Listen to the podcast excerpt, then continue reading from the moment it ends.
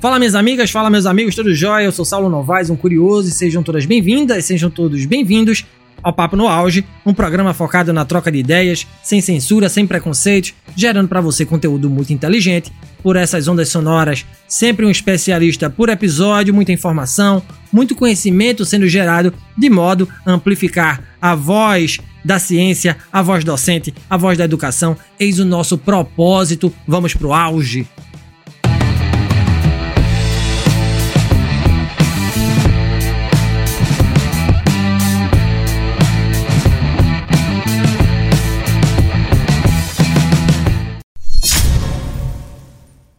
Depois de uma eleição acirradíssima que colocou o Brasil em lados opostos, Luiz Inácio Lula da Silva ganha as eleições de 2022 e se torna, pela terceira vez, presidente da República Federativa do Brasil.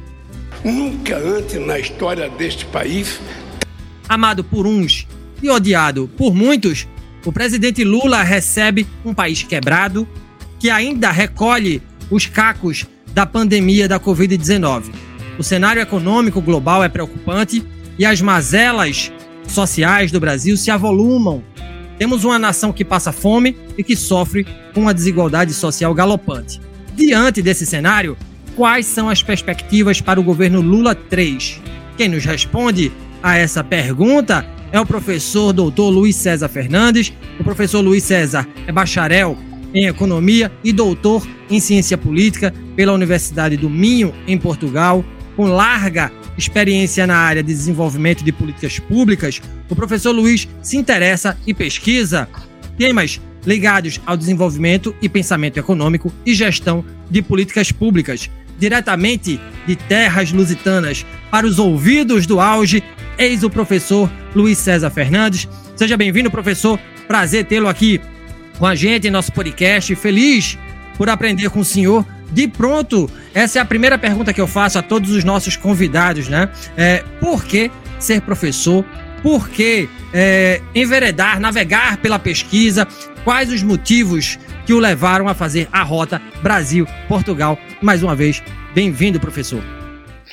Saulo, bem-vindo. Prazer é todo meu estar aqui né, nesse bate-papo nesse encontro com você aí, com seus telespectadores, com seus ouvintes. É, é um orgulho enorme, tá? Prazer enorme para a gente tratar de assuntos importantes aí, esses assuntos do contexto atual do Brasil. É, bem, a questão do, a questão da de ser professor foi por acaso, não foi premeditado não. Quando eu entrei na faculdade de economia, na realidade, quando eu entrei para fazer o curso de economia, meu sonho sempre foi trabalhar no mercado financeiro, né? É, mas no meio da, da, do curso, mais ou menos, eu já tinha já tinha mudado minha, inclusive minha minha formação, mais a minha formação ideológica, política e econômica, né? No passado tempo, e a questão de, do mercado financeiro já tinha ficado para trás e aí eu pensei em, em entrar para a área da pesquisa né?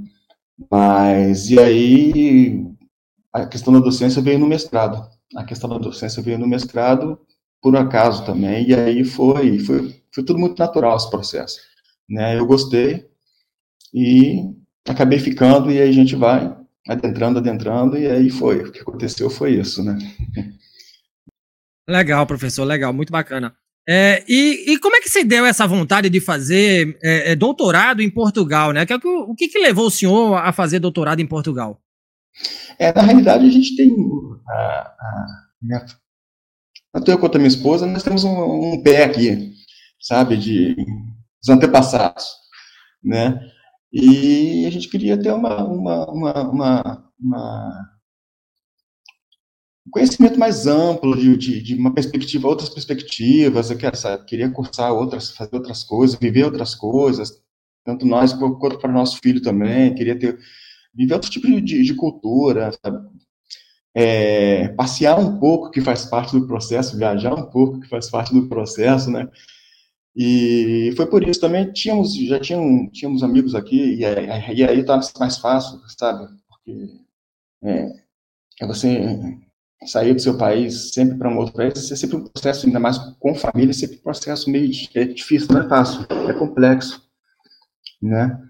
E quando você tem uma estrutura mais por trás, torna ser mais fácil, então foi por isso que a gente optou por cá. Né? E a questão também, de aí é uma questão muito particular minha, é a questão do, inverno, que eu, eu sou carioca, na, na realidade, né? Então, assim, mas o inverno para mim sempre foi meio, meio massacrante, né? É, assim, essa questão da adaptação. E acho que até hoje, estou há cinco anos e até hoje não, não me adaptei. Sabe, quando chega essa, essa época, é um pouco é nostálgico e é pesado. Né? Para mim, é mais pesado. Entendeu? Eu imagino, assim, eu imagino demais. Países mais, países mais frios, assim, para mim já era uma, era, já era, era o corte, né? Já não, não, tem hipótese. Né? Então foi, foi por isso. Legal. Eu como bom recifense, né? Eu moro em Santa Catarina tem três anos e o frio também é algo que me deixa de cabelo em pé, o cabelo que eu não tenho, né? Então é, é, é complicado. A adaptação no início foi bem difícil. Qualquer 20 graus aqui é, me deixa já com duas blusas. É, hoje, é hoje aqui agora, acho que, hoje aqui agora acho que tá 7, 8, né? Assim, aí de noite vai para 2, 1, às vezes menos 3, menos, nossa, é aquele. É, imagina. Quando você, sai, quando você sai na rua, que fica tudo duro, tudo duro aqui, né? O nariz, tudo difícil. Imagino, imagino. Ô, professor, adentrando agora a nossa pauta, é, como é que o senhor enxergou a vitória do presidente Lula na disputa com o ex-presidente Jair Bolsonaro? Como os brasileiros, né, a gente está falando de Portugal, né? Como é que os brasileiros que estão em terra de Camões viram esse pleito e como os portugueses perceberam a nossa última eleição presidencial, professor? Bom, vou começar por essas duas últimas perguntas, depois eu entro no meu, no meu ponto de vista. Tá? É, aquela eleição foi nós temos mais ou menos 10 mil, é, 10 mil eleitores, mais ou menos por aí, eu acho, foi, 60 e, foi 63, tanto no primeiro turno quanto no segundo turno, a votação foi, mais ou menos, girou em torno de 64, 63% para o Lula, o restante para o Bolsonaro, né, é, o dobro da eleição dos, dos brasileiros que, que, estão, que estão cá votaram em Lula, né, e a imprensa europeia, a imprensa portuguesa e europeia, ela deu muita ênfase nessas eleições, nas eleições brasileiras, principalmente nessa. Tá? É, já era um pouco premeditado, ou já era um pouco percebido pela, pela, pela, pela Europa, que apesar de ser de estar muito concorrida a eleição, mas era um pouco percebido que Lula ganharia, porque as, todos o, o telejornalismo é, publicava e vinha é, lançando essas notícias conforme é, as pesquisas se davam no Brasil. Então, as pesquisas eram, republicadas aqui através do, do, dos meios de comunicação, né? Aqui, que eu falo, estou falando agora em toda a Europa, né? É, então, era mais ou menos o mesmo noticiário. E interessante que você tinha, parecia estar, é, apesar de que a gente é, é, entender de que a imprensa sempre tem que ser neutra, a imprensa profissional cada vez mais respeitada e profissionalmente ela é neutra, tá? mas isso é ainda não é, um, não, é um, não é um paradigma, está longe de ser, a gente entende que era mais perceptível e, ao meu ponto de vista, entendia, eu entendia que havia uma predominância considerável em países é, do bloco europeu para que a vitória do para que o Lula ganhasse, né? Por causa dos quatro anos que passamos do governo Bolsonaro, do governo fascista, né? Então isso, estava muito claro, né? É, pela minha perspectiva, eu também é, acreditava que na vitória do Lula. Tá? É claro que as, é, as, porque as, as pesquisas indicavam isso. Né? Apesar de no primeiro turno você ter tido uma, uma, até um debate, quando logo acabou aquele primeiro turno, porque os resultados não foram fidedignos, fidedignos com que as pesquisas indicavam, né? porque houve, um, houve um, um pouco além do que da margem de erro quando saiu o resultado do primeiro turno, Mas é, aí a gente caía no outro contexto que, que, que, foi muito debatido também, e que as pesquisas ainda não pegam, as, esse centro de estudo no Brasil ainda não pega a questão da pesquisa, sexta-feira a eleição era no domingo, e ela não pegava a sexta à noite para sábado e para o dia da eleição, a questão das redes sociais. A pesquisa não, não, não conseguia captar que foi maciço a questão da fake news de rede social, o engajamento da, da candidatura do Bolsonaro via, via essas redes. Né? E, a, e a pesquisa não, não, não, conseguia, não consegue ainda captar esse movimento. Tá? É, então, o, a gente teve debates importantes e interessantes a respeito disso, mas eu particularmente acreditava que o Lula ganharia, que ganharia uma margem mínima de, de, de pontos, mas que, que ganharia. Tá? É, e esse cenário foi, e esse cenário, essa margem, essa vitória do Lula por uma margem mínima de pontos, e aí é um outro contexto que a gente entra num debate profundo agora que está acontecendo na questão do, na questão do Brasil.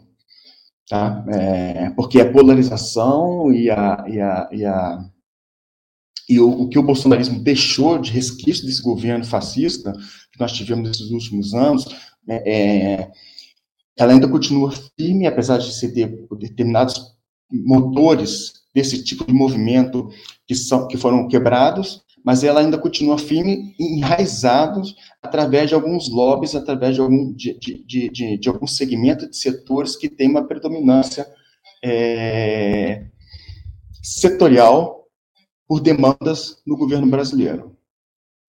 É, o senhor é economista, minha próxima pergunta ela tem a ver né, com as duas áreas de atuação do senhor. O senhor é economista de graduação e doutor em administração uhum. pública.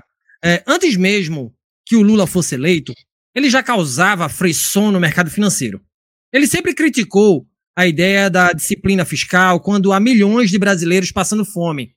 A cada ação ou palavra do presidente é um sobe e desce de setas na bolsa de valores e no preço do dólar. Aí eu pergunto, por que há tanta desconfiança da mão invisível do mercado em relação a Lula?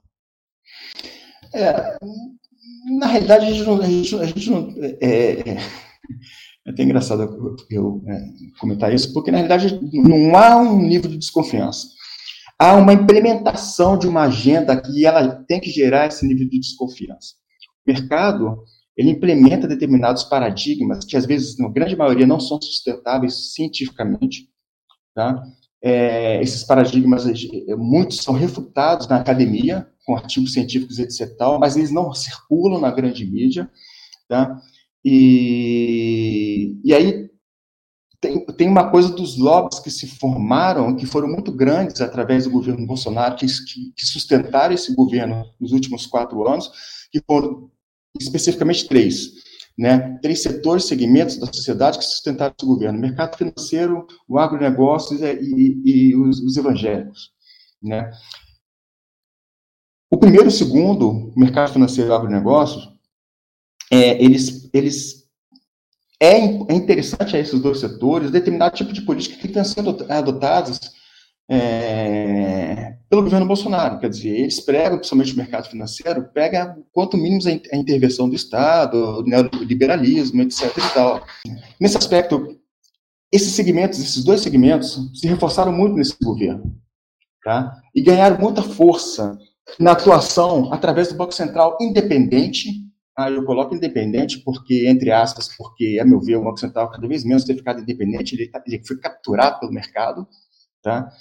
ele é capturado cada vez mais pelo mercado, mas o discurso anterior de que o Banco Central não era, é, é no, que, que, era capturado pelo setor público, ele sai de um, se torna independente e acaba sendo capturado pelo mercado.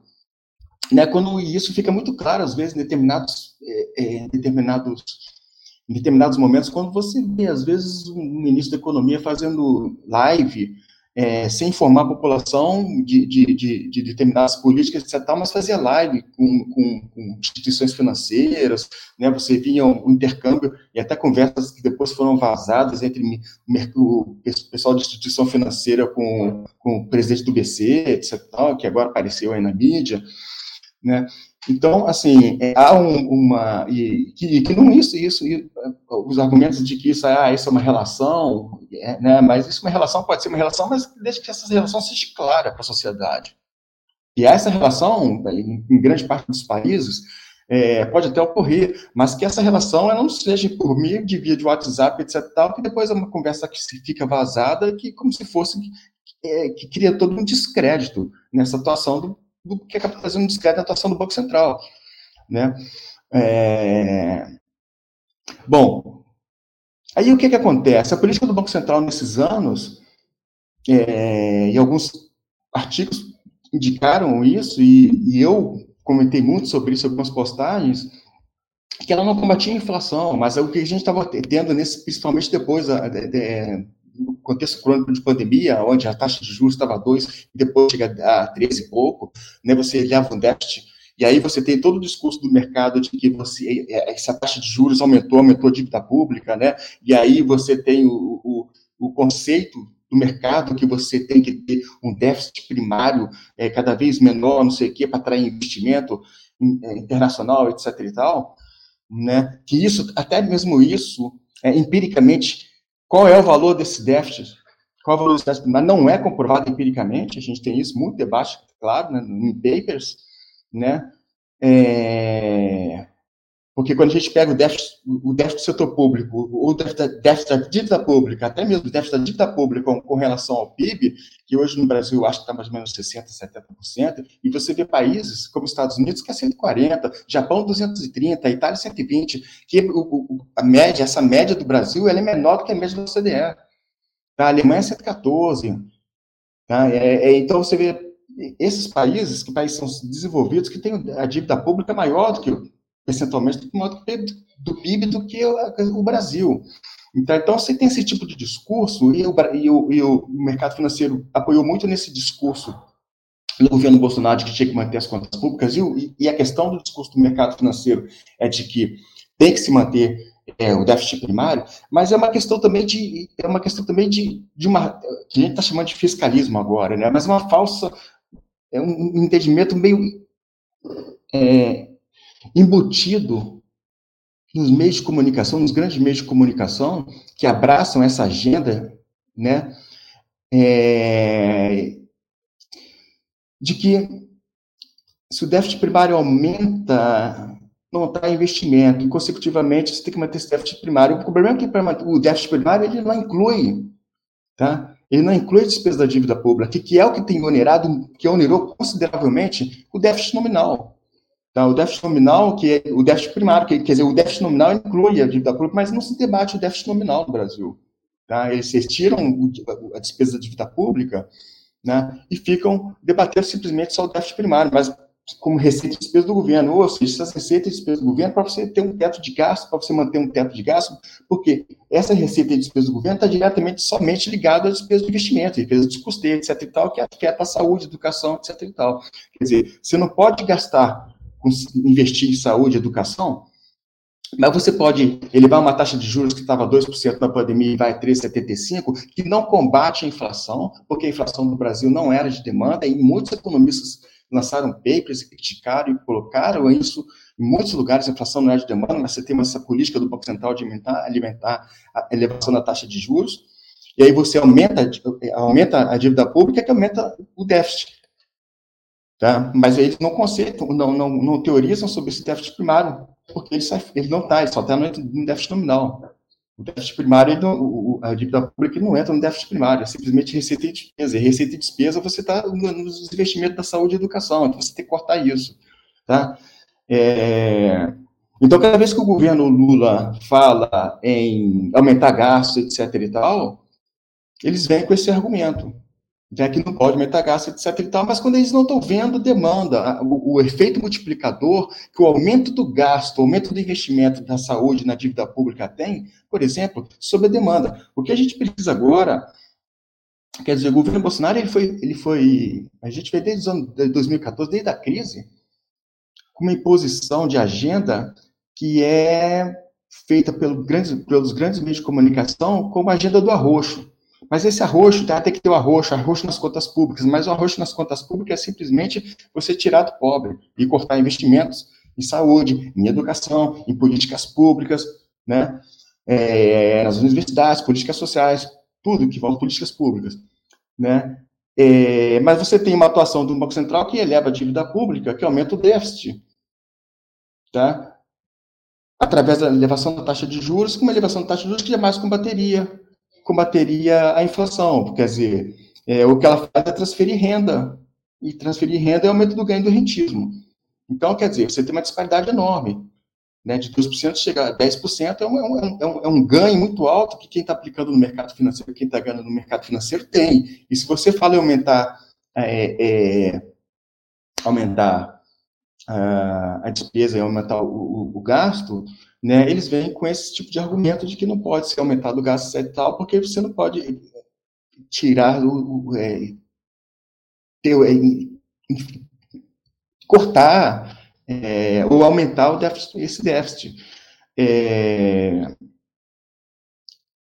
a gente tem uma questão que é muito considerável aí. Qual que é essa questão considerável?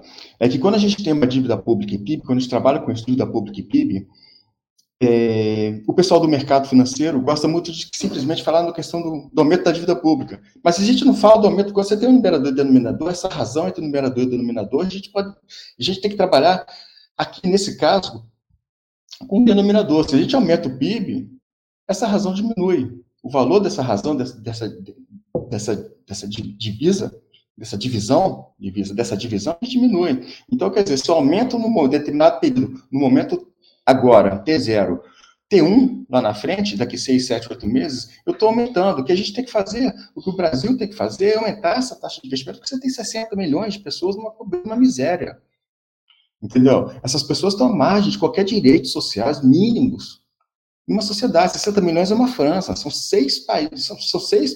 Portugal tem 10 milhões de habitantes, são seis países com Portugal de pessoas inimaginável, que estão numa margem de pobreza de miséria.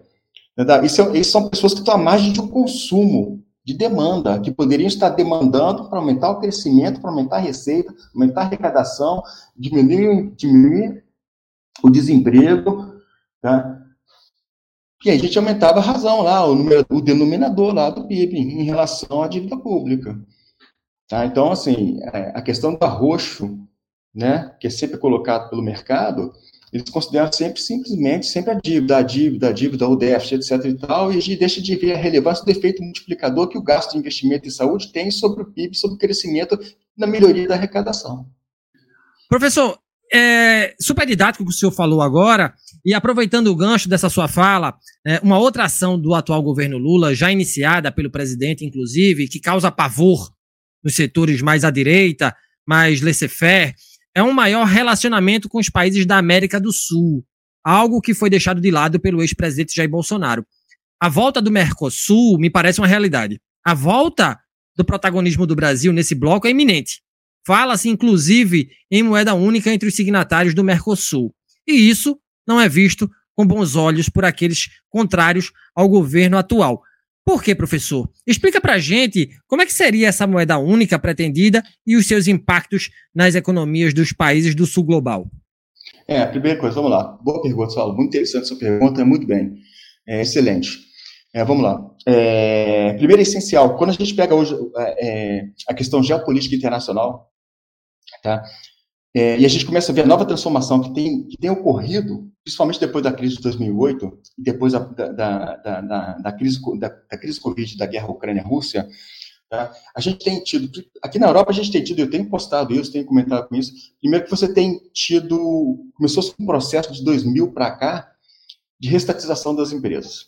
Né? A Alemanha tem puxado o bloco, a Alemanha, que é o país que essencial ou que puxa o, o, o, o bloco da União Europeia, é o país que tem, é, que, que, está à frente desse processo de restatização. Né? Empresas, setores estratégicos, e a gente tem que entender isso, esse debate está muito longe no Brasil. Eu, eu, eu, eu sempre brinco, eu quer dizer, eu, brinco, mas é sério.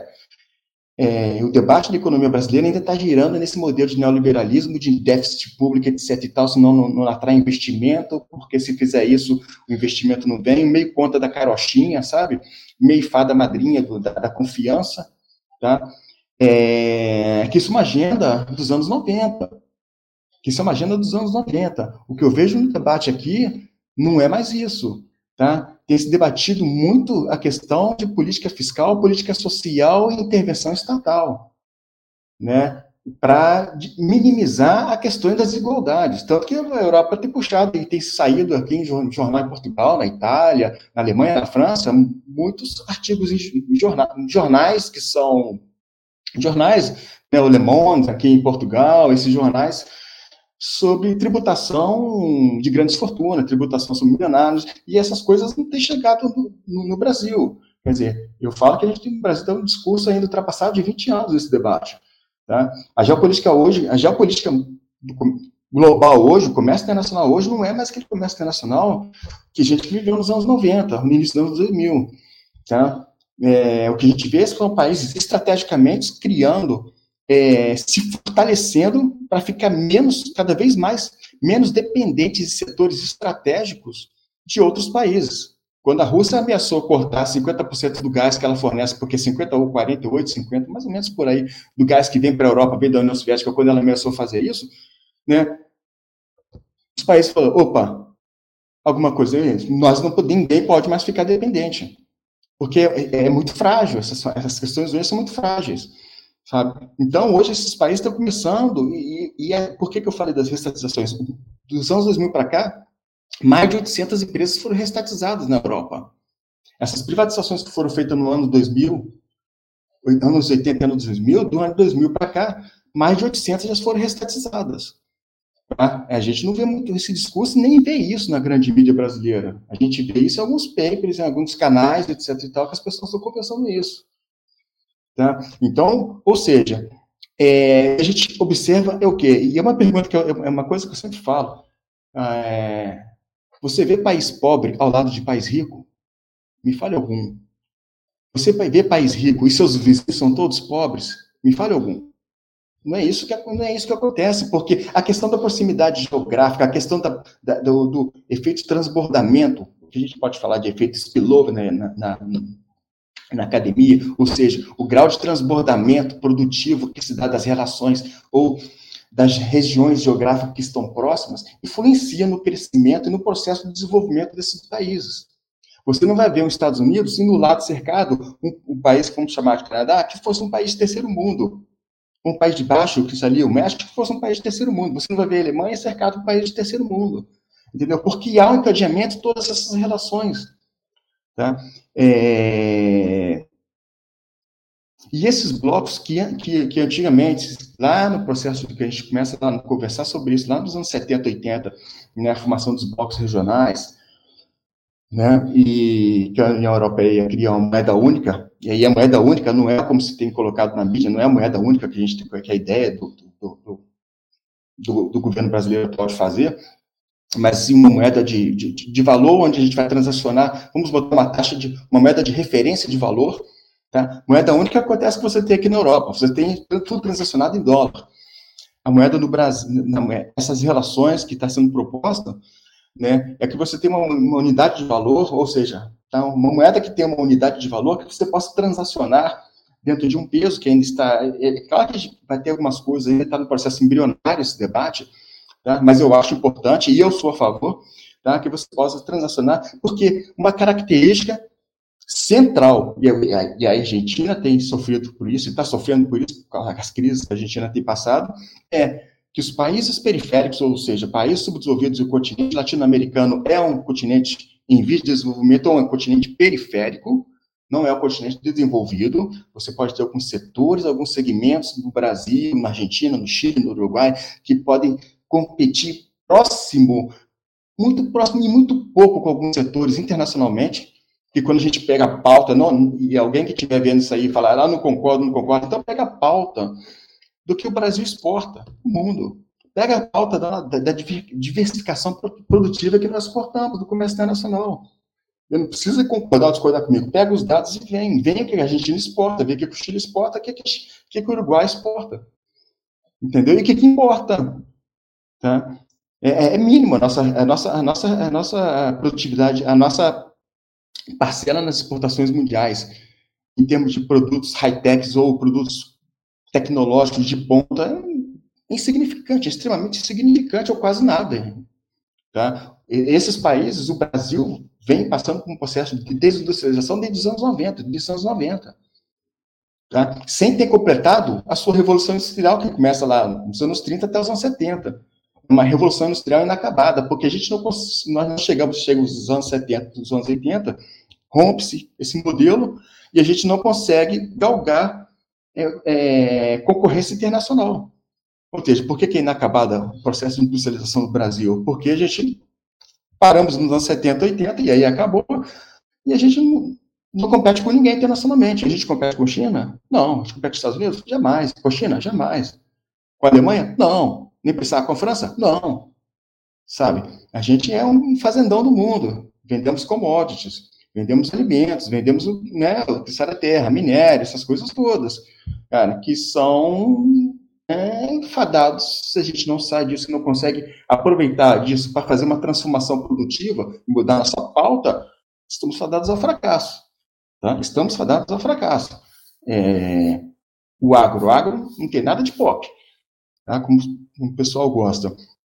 Bom, fortificar, tendo em vista todo esse tipo de cenário, fortificar o bloco, a, o bloco da América Latina, o Mercosul, né, é Mercosul porque o Chile, o México faz parte da, do, da NAFTA, né? É, fortificar esse bloco é extremamente importante por causa dos efeitos que ocorrem dentro desses países tá? de dentro desses países. Porque se eu não consigo vender para a China, eu, pelo, menos, pelo menos grande parte das nossas exportações vão para a Argentina, principalmente no setor automobilístico, eu tenho a Argentina, e a Argentina tem necessidade hoje de vender, de exportar, porque ela vem passando por crise. Por que, que a moeda, por diversas crises, que se inicia lá com algumas políticas erradas, mas se acentua no governo Macri, tá? com políticas erradas quando ele faz a, a crise da, da, Argentina é extremamente uma crise e aí quando eu vejo e aí quando eu falo que o debate não é, sério no Brasil está atrasado que a crise na Argentina é uma crise de restrição externa que ela se acentua no governo Macri com as medidas que são tomadas quando ele tem a ideia de ficar tentando dolarizar a economia com várias taxas de câmbio, com, com, com duas moedas para transacionar. Quer dizer, quando você tem um problema, as pessoas vão, vão, vão migrar para a moeda mais forte. Qual que é a moeda mais forte? É o dólar. Aí você vai ter crise cambial. Tá? E você não tem reserva na Argentina. Nós temos 360 bilhões. A Argentina, se eu não me engano, tem, tem 10 milhões.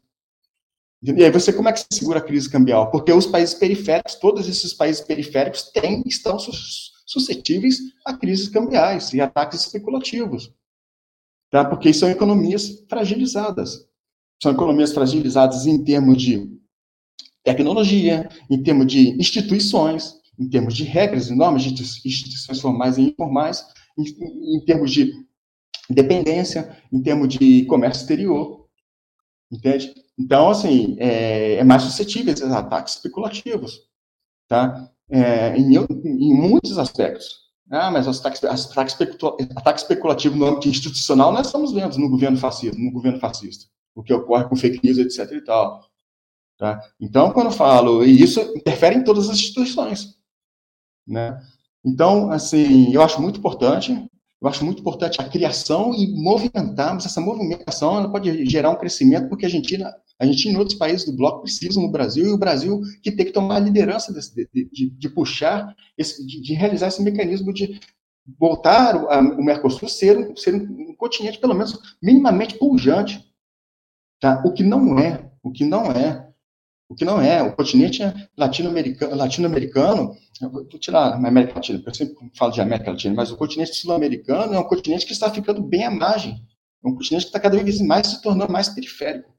É só ver os dados de crescimento das exportações, da inserção comercial desses países no mundo, desde os anos 90 para cá. Eu não preciso falar nada, vão lá e pesquisem esses dados.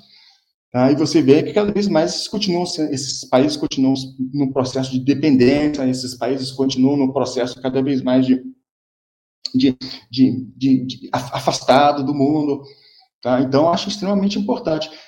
Por que, que a criação dessa moeda, desse valor de, de referência na moeda para transacionar seria interessante? Porque você evita, por exemplo, de simplesmente fazer a ligação, por exemplo, a Argentina, que hoje não tem dólar em, em divisa, e aí ela ficaria, de repente, mais desprovida, porque você tem aquela relação entre o pagamento e recebimento do prazo de um para com o outro, ela poderia ficar mais desprovida de dólar. E aí, se ela tem uma taxa especulativa, ela quebra, vai acentuar muito mais a crise dela, sabe? Então, você tem, você evita de mexer nas reservas cambiais desses países e você transaciona com uma moeda, né, é, uma unidade, uma unidade de valor, tá? Vou chamar assim, é, criada por nós. Tá? Que, de certa forma, até te dá um, um, um gap, assim, né?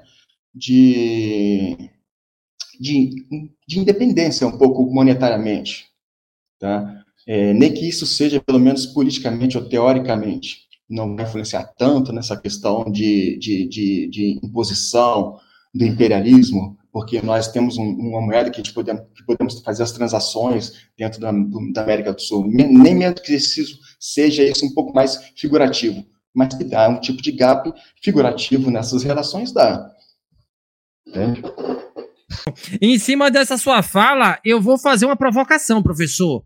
É, a gente tem visto a Argentina aí oriçada com o Lula. Eu vou usar essa palavra.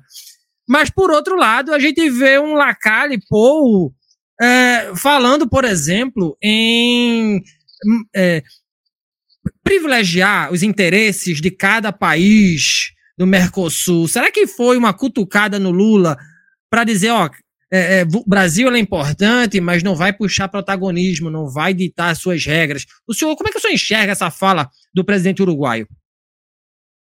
Eu vejo que quando eu, quando eu, quando eu vou, trans, é, é, certa forma, adentrar dentro de relações internacionais, dentro de uma relação internacional, dentro do comércio internacional, eu, tô sendo, eu sou sempre privilegiando meu interesse.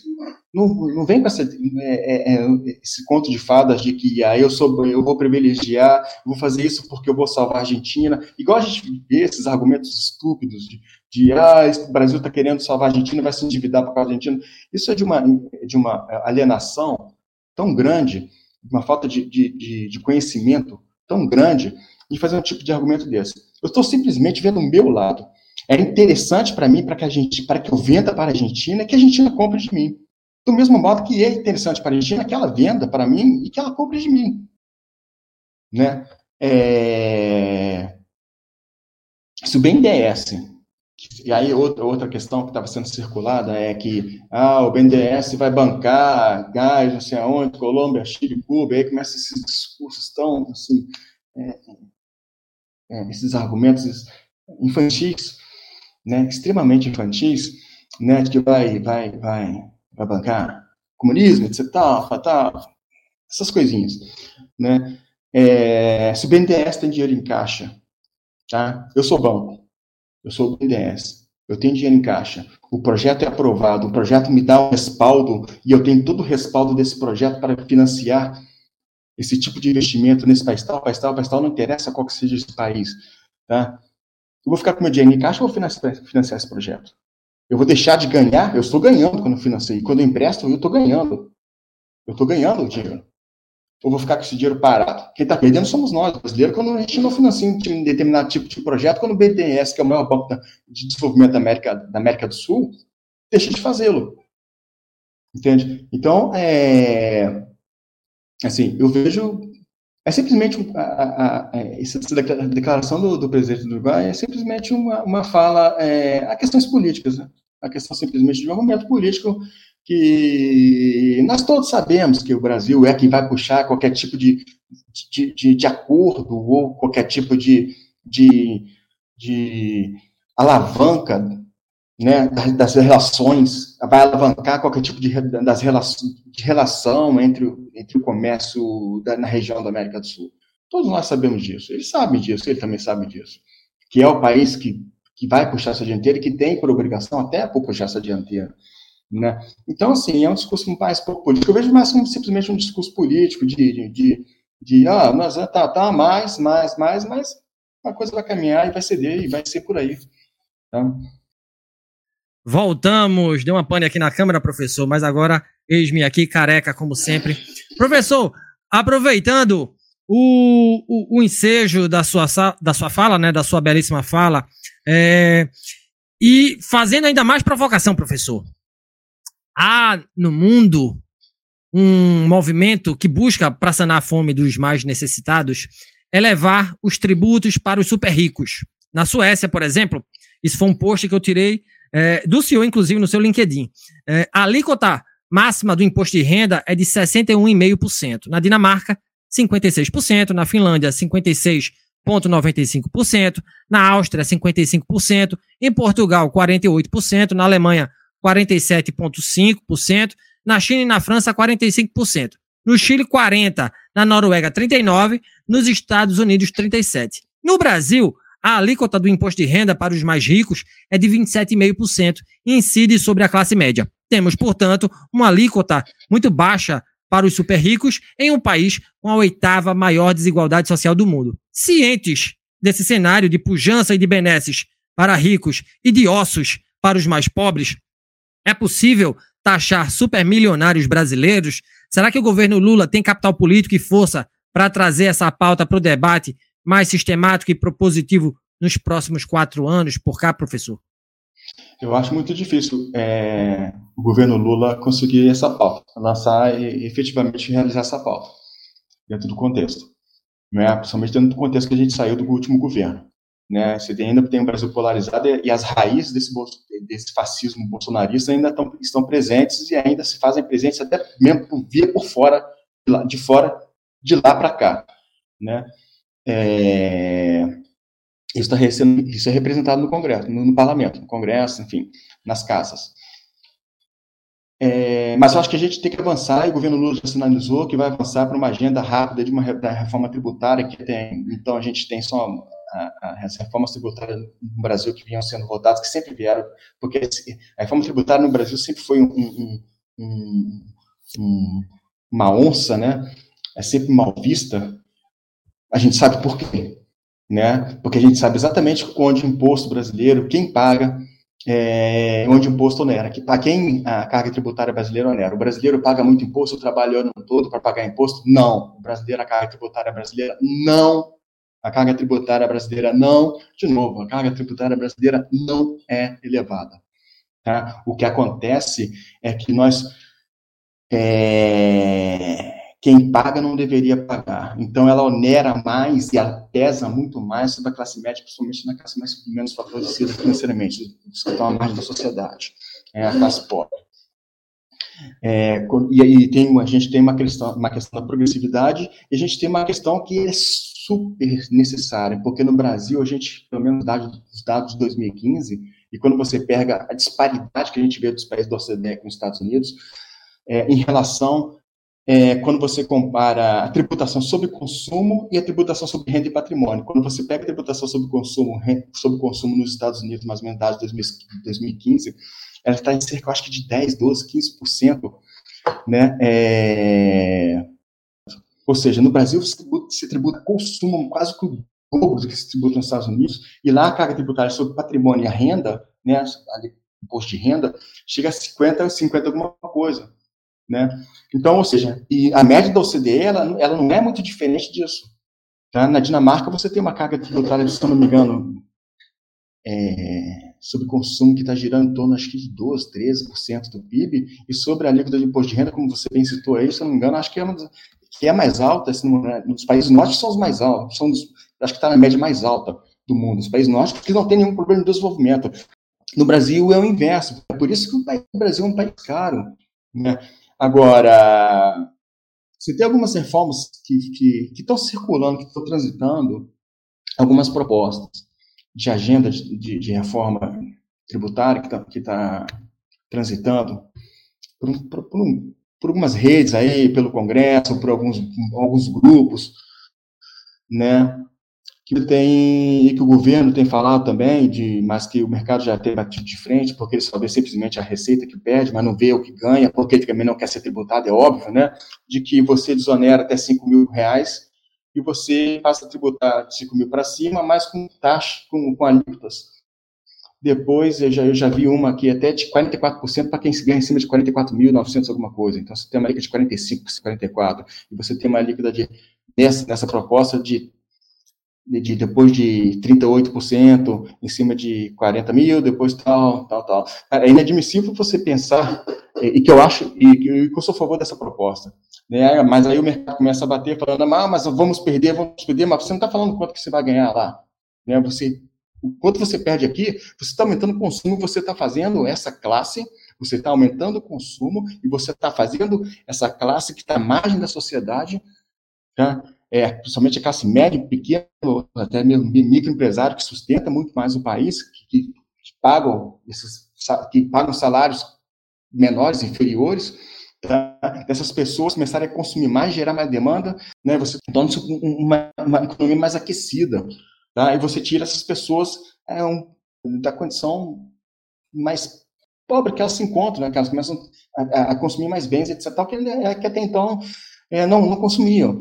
Tá?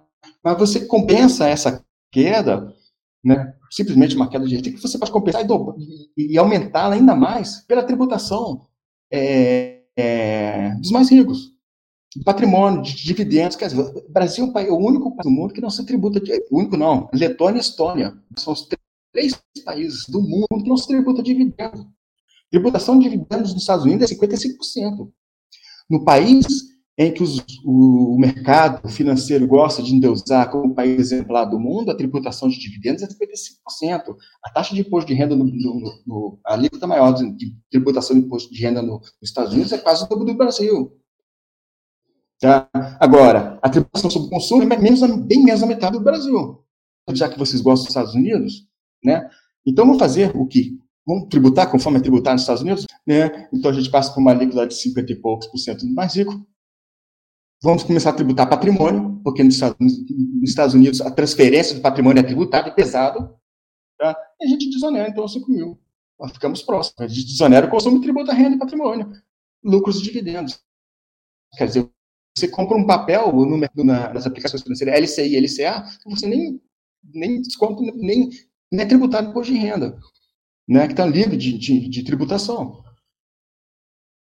LCI e LCA, letra de crédito imobiliário e letra de crédito do, do, do, do agro.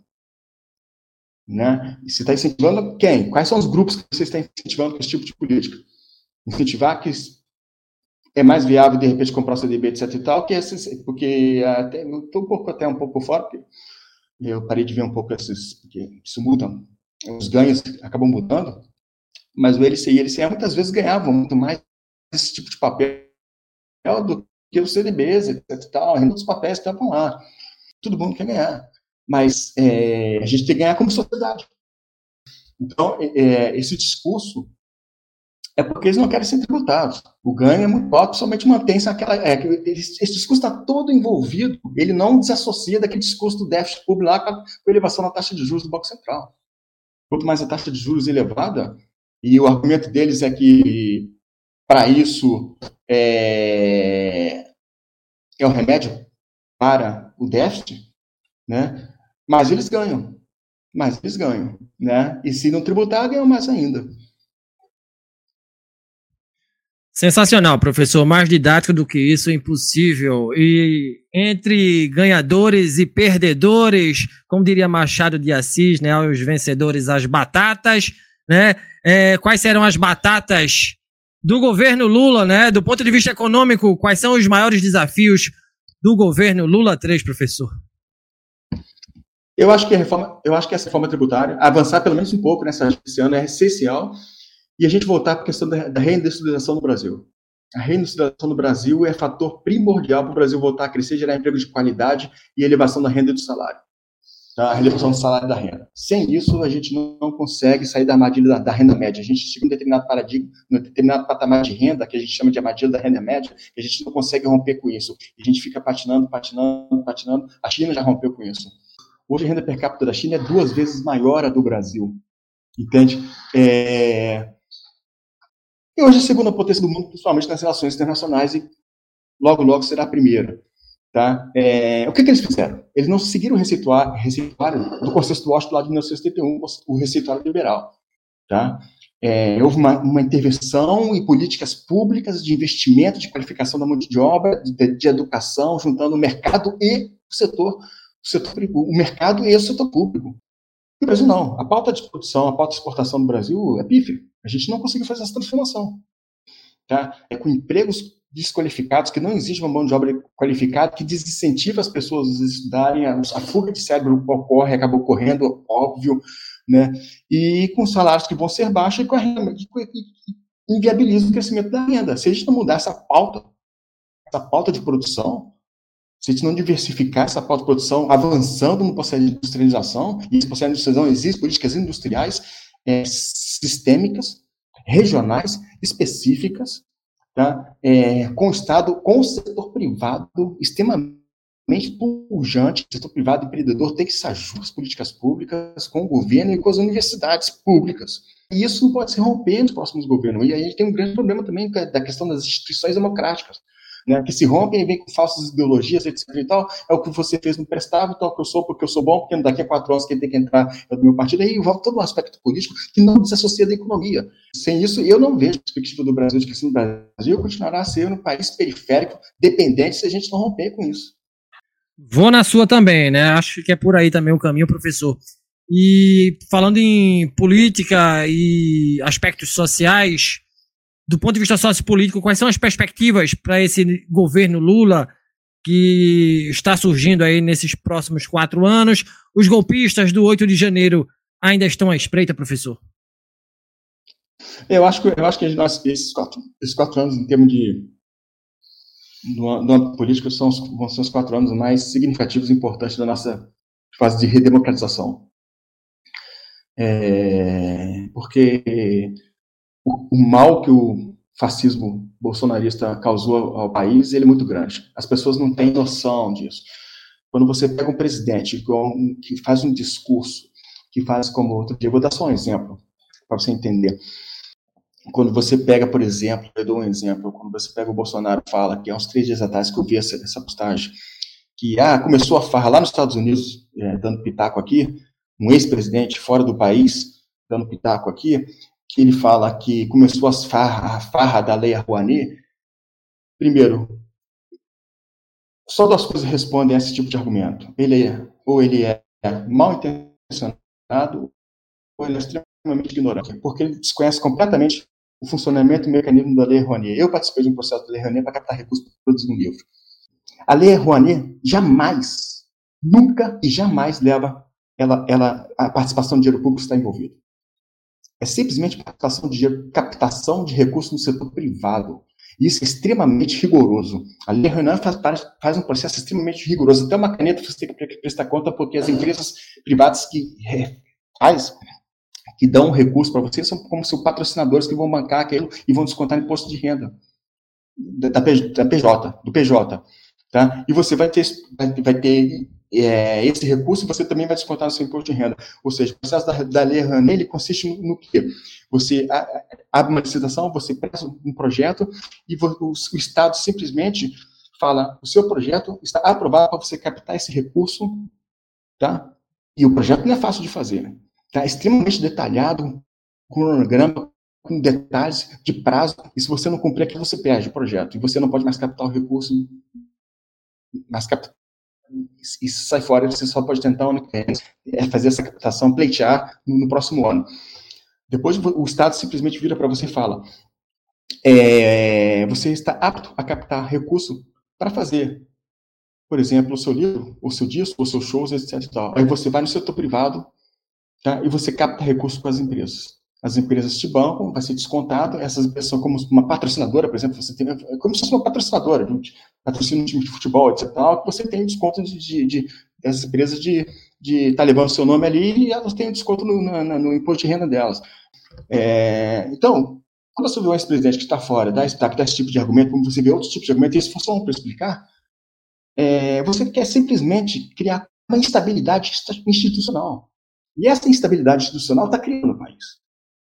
Está tá criado no país. Eu não estou querendo nem na questão de briga de família, etc. E tal, não, estou falando agora da questão institucional, do que, que o, o, governo Lula vai enfrentar no parlamento.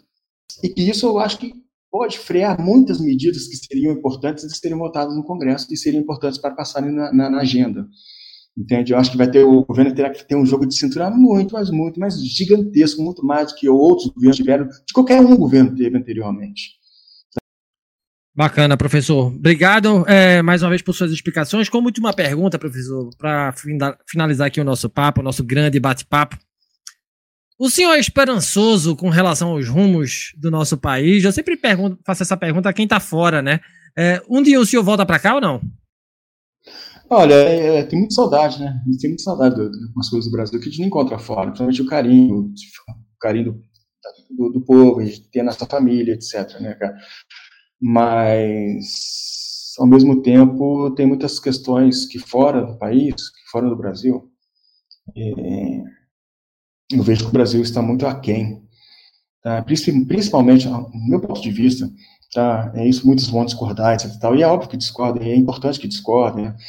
do meu ponto de vista, a questão social, a questão da relação social, das relações que são postas é, entre, entre as pessoas no Brasil, tá? E isso, a questão do respeito, a questão de, de são muitos pontos específicos, né, que eu vejo que há uma diferença muito grande.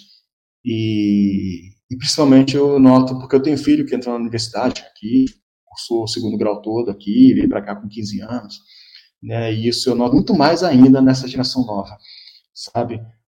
É, a, engajamento cívico, participação política, sabe? É, eu não, eu não, estou, eu não estou delegando isso por mim, eu delego isso, ele que comentava as coisas que ele passou a ver, a ter no colégio, né, por exemplo, de questões políticas, questões de debate, é, de debate sobre anarquia, de debate sobre isso, estudar ciência política, de ter que ler programas de partidos dos governos nas eleições, né, que jamais isso fora visto no, por amigo deles, ou, por exemplo, eu estou dando um exemplo, né, de quando eu estudava no Brasil, tá? Então, assim, é, muita, muitas questões, questão da, da, qualidade de vida mesmo, eu acho que é, isso é um ponto que interfere muito, muito. Qualidade de vida não é simplesmente morar numa mansão, lá no Alphaville, longe de todo mundo, porque eu ganho muito bem, e moro numa mansão, então eu estou uma qualidade, eu estou sentindo que tem uma, eu me sinto acima e uma qualidade de vida. Não, mas você tem outros, são muitas outras coisas, né, que você não tem no, no Brasil, sabe? É, essas, essas questões pesam muito. Essas questões pesam muito. E, e aí que você começa aquelas questões de rotular, de preconceitos, etc, porque você não teve vitória, porque não tem a, a, a brincadeira da meritocracia, porque você, entendeu? Porque você não lutou, porque etc. Tal, tal. Isso aí eu não vejo mudar isso tão cedo Brasil. Pelo contrário, eu vejo aprofundar cada vez mais. Ah, você é pobre porque você é vagabundo, eu sou rico porque eu trabalhei muito e sou inteligente. Isso é uma estupidez, é um argumento já falacioso, que já foi descomprovado lá nos anos 50, 60. Entendeu? Mas que é enraizado, muito enraizado hoje no Brasil. Pois é, professor, me solidarizo muito com o senhor e entendo perfeitamente seu ponto de vista. E chegamos ao fim do Papo no Auge de hoje. Conversei com o economista e professor Luiz César Fernandes, doutor em ciência política pela Universidade do Minho, em Portugal. Agradeço demais a sua participação, professor. Obrigado, Saulo. Obrigado por prazer tudo meu. Foi um prazer enorme conversar, conversar consigo nesse, nesse seu projeto, nesse seu trabalho. Por grande sucesso, torço aí por, seu, por esse seu trabalho e pô, estamos aí, cara. Qualquer, qualquer coisa, estou aí, as ordens, sempre as ordens aí, outros debates, outros, outros, outros papos, né? É um prazer enorme. Grande abraço para você aí, viu? Valeu demais, professor. Grande abraço. Sucesso e mais tempos quentes em Portugal, se Deus quiser.